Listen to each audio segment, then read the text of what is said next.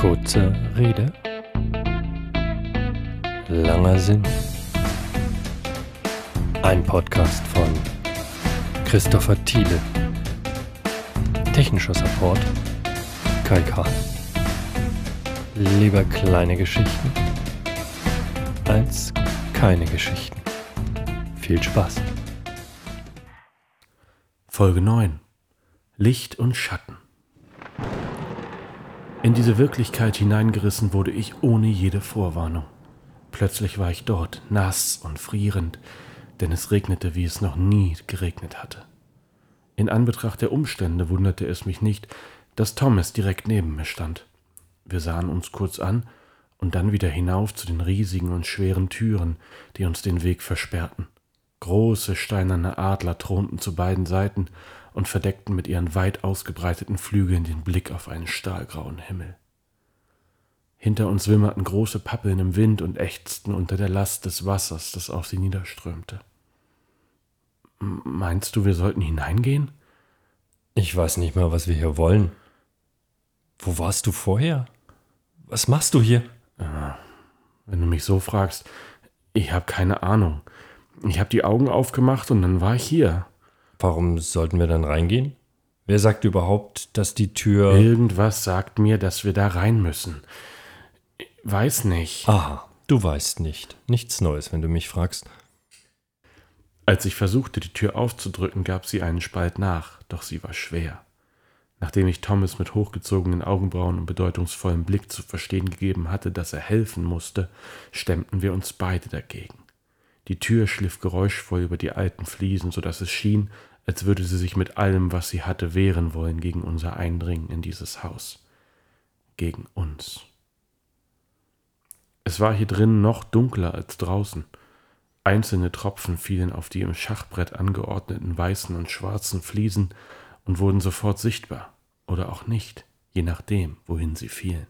Schau dir das mal an, sagte Thomas und hob den Kopf. Ich folgte seinem Blick. Über unseren Köpfen erhob sich hoch oben eine gewaltige Glaskuppel, die teilweise von Pflanzen bewachsen war und deswegen das ohnehin spärliche Licht noch weiter verfinsterte. Thomas Worte hallten in der Eingangshalle wieder. Auf der anderen Seite war eine weitere große Tür zu finden. Sie war nur angelehnt. Rechts führte eine weit geschwungene hölzerne Treppe zu den oberen Stockwerken, während links steinerne Stufen abwärts führten. Einen Moment verharrten wir dort, wo wir waren.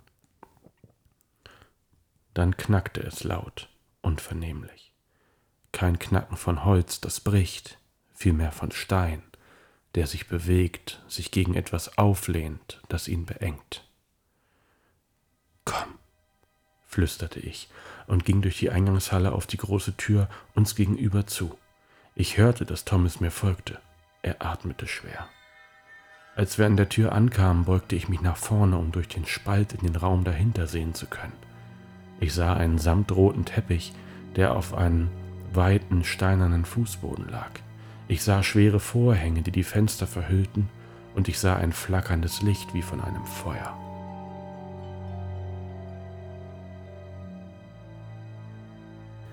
Mit einem lauten Knall fiel die Eingangstür dieses monströsen Hauses ins Schloss. Wie vom Blitz getroffen fuhren wir herum. War das der Wind? fragte Thomas, leise, eine Hand auf seine Brust gepresst. Möglich, antwortete ich und fragte mich doch insgeheim, wie stark die Windböe gewesen sein musste, um diese schwere Tür zu bewegen. Doch die Eingangshalle war leer. Bis auf die schwarzen Schatten in den Ecken des Raumes, direkt unter den Fenstern links und rechts der Tür, war der Raum leer. Die Schatten. Sie verhielten sich merkwürdig. Sie zuckten, schienen zu brodeln und sich zu winden, als wären sie gefangen an den Orten, die sie hielten. Lass uns hineingehen, sagte Thomas, und ich wunderte mich darüber, dass er es so leise sagte. Ich nickte und wollte gerade meine Hand an den Türknauf legen, um sie aufzudrücken, als ich im Augenwinkel eine deutliche Bewegung wahrnahm. Kein Zucken, kein Winden, eher etwas Sprunghaftes, als würde etwas zur Jagd ansetzen. Mein Blick zuckte durch die Eingangshalle und blieb an den dunklen Orten neben der Tür hängen. Der Schatten hatte sich verändert. Er war nicht mehr nur ein sehr dunkler Fleck in einem schwach erleuchteten Raum. Er hatte eine Form angenommen, eine Form, die ich nicht beschreiben kann, eine Form, die mir Angst einjagte. Thomas hatte es auch gesehen. Lass uns hineingehen, bitte. Ohne auf meine Antwort zu warten, drückte er die Tür auf und betrat den Raum. Ich spürte seine Hand an meinem Arm, und er zog mich mit sich. Hinter uns drückte er die Tür ins Schloss. Im Kamin am Kopfende des Raumes brannte ein Feuer und spendete sanft Wärme. Wie magisch angezogen bewegten wir uns darauf zu und sahen den knisternden Flammen dabei zu, wie sie das geschichtete Holz vernichteten, aus dem sie erwuchsen. Einsam und allein in diesem Haus sitze ich schon und halte aus. Doch der Wind und Angst und Bange sagen zu mir nicht mehr lange. Was Einsam war das gerade? Ich weiß es nicht. Doch der Wind es war so gewesen, als ob da jemand geflüstert hätte. Neugierig traten wir noch näher an das Feuer heran.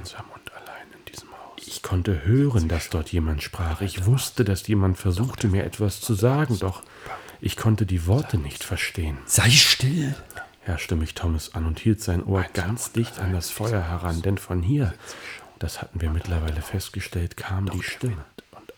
Ich sah mich um in diesem Raum, der so reich zu sein schien und doch so arm war an Gesellschaft. Die Tür, durch die wir uns gerade bewegt hatten, war fest verschlossen, das wusste ich. Dennoch sah ich hin, und was ich sah, gefiel mir ganz und gar nicht. Thomas, sagte ich und tippte ihm auf die Schulter, doch er wollte nicht hören. Immer noch war sein Kopf nur Zentimeter von den Flammen entfernt. Er lauschte angestrengt.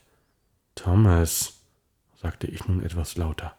Meine Hand umklammerte seine Schulter und ich zog daran, doch er machte keine Anstalten, auch nur den Hauch einer Notiz davon zu nehmen. Ich blickte wieder zur Tür. Der Türknauf begann sich langsam zu drehen und Angst griff nach mir.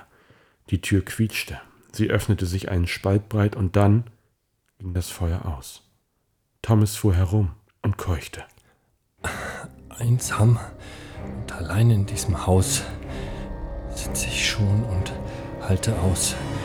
Doch der Wind und Angst und Bange sagen zu mir nicht mehr lange.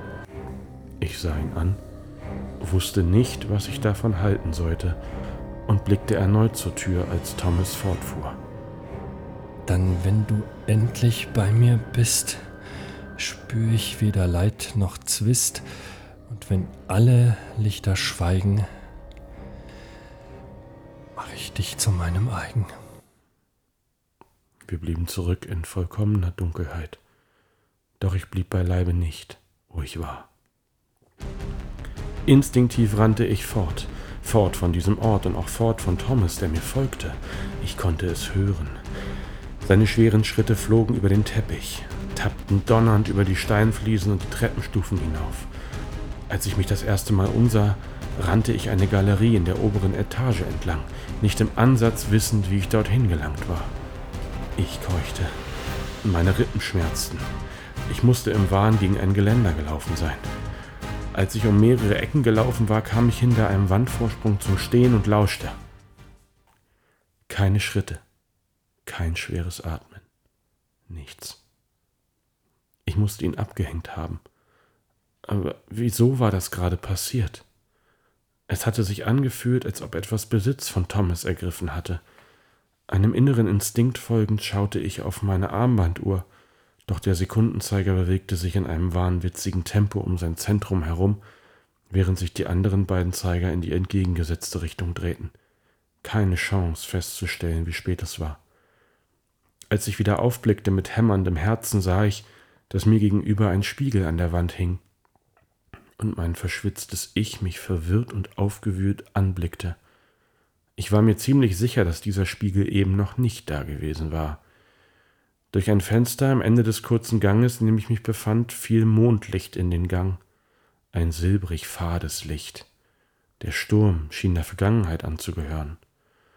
Und als mein Blick sich wieder meinem Spiegelbild zuwandte, trat ich näher, um besser sehen zu können.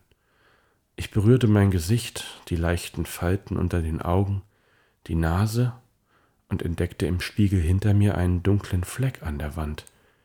Sofort fuhr ich herum, doch dort war kein dunkler Fleck, nur glattes, leicht rötliches Mauerwerk.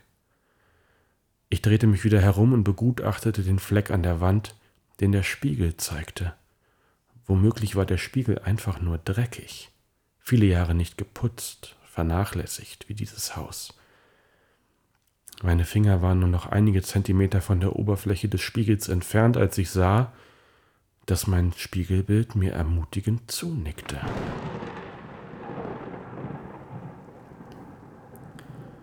Schritte auf dem Flur hinter mir.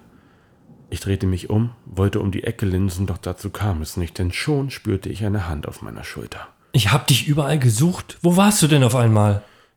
Ich wusste nicht, was ich sagen sollte. Den Impuls zu fliehen ignorierte ich so gut es ging und wich nur einen Zentimeter zurück. Thomas schien es zu spüren. Was ist? Sag mal, hast du Angst vor mir?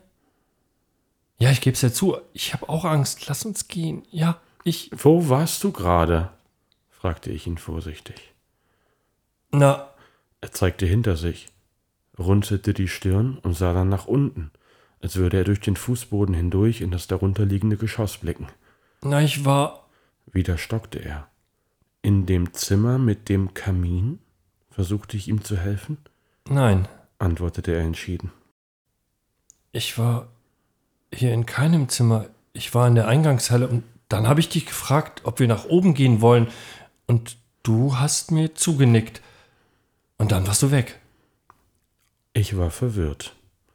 Ziemlich verwirrt, um genau zu sein, denn ich war mir sicher, dass er nicht die Wahrheit sagte.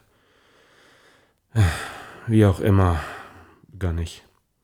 Lass uns hier verschwinden, okay? Thomas nickte eifrig und blieb doch regungslos stehen. Kommst du? fragte ich ihn, bereits einen Schritt in die Richtung gegangen, aus der ich glaubte gekommen zu sein, doch er rührte sich nicht. Thomas, sagte ich, für meinen Geschmack ein wenig zu laut. Komm! Immer noch nichts. Sein Gesicht war ausdruckslos und leer. Seine Augen schienen auf einen Punkt fixiert zu sein, den ich nicht sehen konnte. Ich trat näher an ihn heran und schaute ihm in die Augen. Aus den Rändern seiner Augen, wo das Weiße des Augapfels normalerweise nur leicht durchzogen von feinen Äderchen vorherrscht, breitete sich eine dunkle Schwärze aus, fast wie Tinte, die man in ein Wasserglas tropft. Thomas atmete hörbar aus und schien sich zu entspannen. Innerhalb von Sekunden waren seine Augen pechschwarz und matt. Kein Glanz war in ihnen. Und dann bewegten sich seine Lippen. Und wenn alle Lichter schweigen, mache ich dich zu meinem Ei. Er griff nach mir. Ich stieß ihn von mir.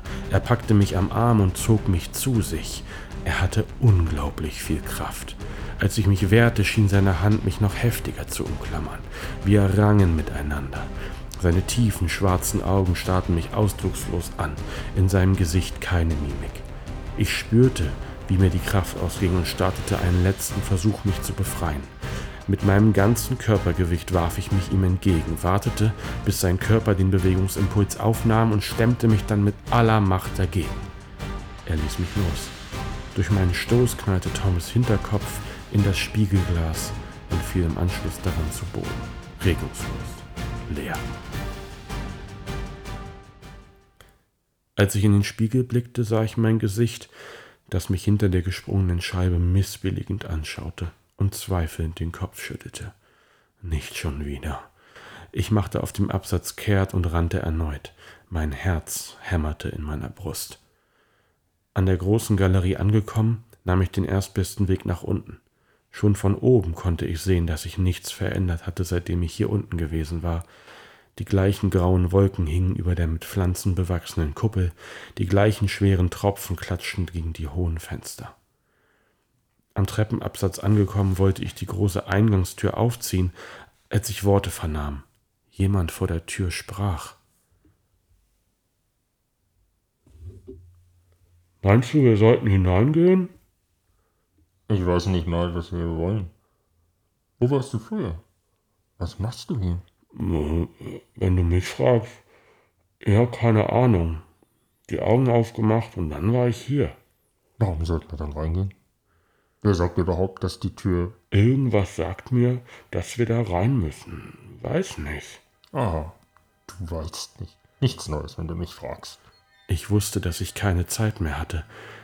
Gleich würde die Tür aufgehen und ich würde mir selbst und auch Thomas in die Arme laufen.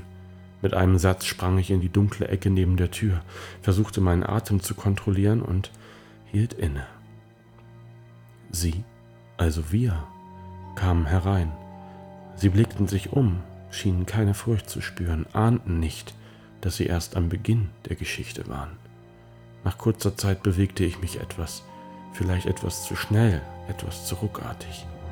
Die Steinplatte unter meinem rechten Fuß gab nach. Sie war zerbrochen.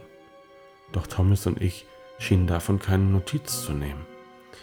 Vielmehr wuchs der Schatten an und die beiden griffen nach dem Türknauf, um in das Kaminzimmer zu gelangen. Ich hielt es nicht mehr aus. Ich musste hier raus. Mit einem Sprung ergriff ich die angelehnte Tür, zog sie einen Spalt auf, zwängte mich hindurch und zog sie scheppernd hinter mir zu. Ich hatte Angst. Du auch?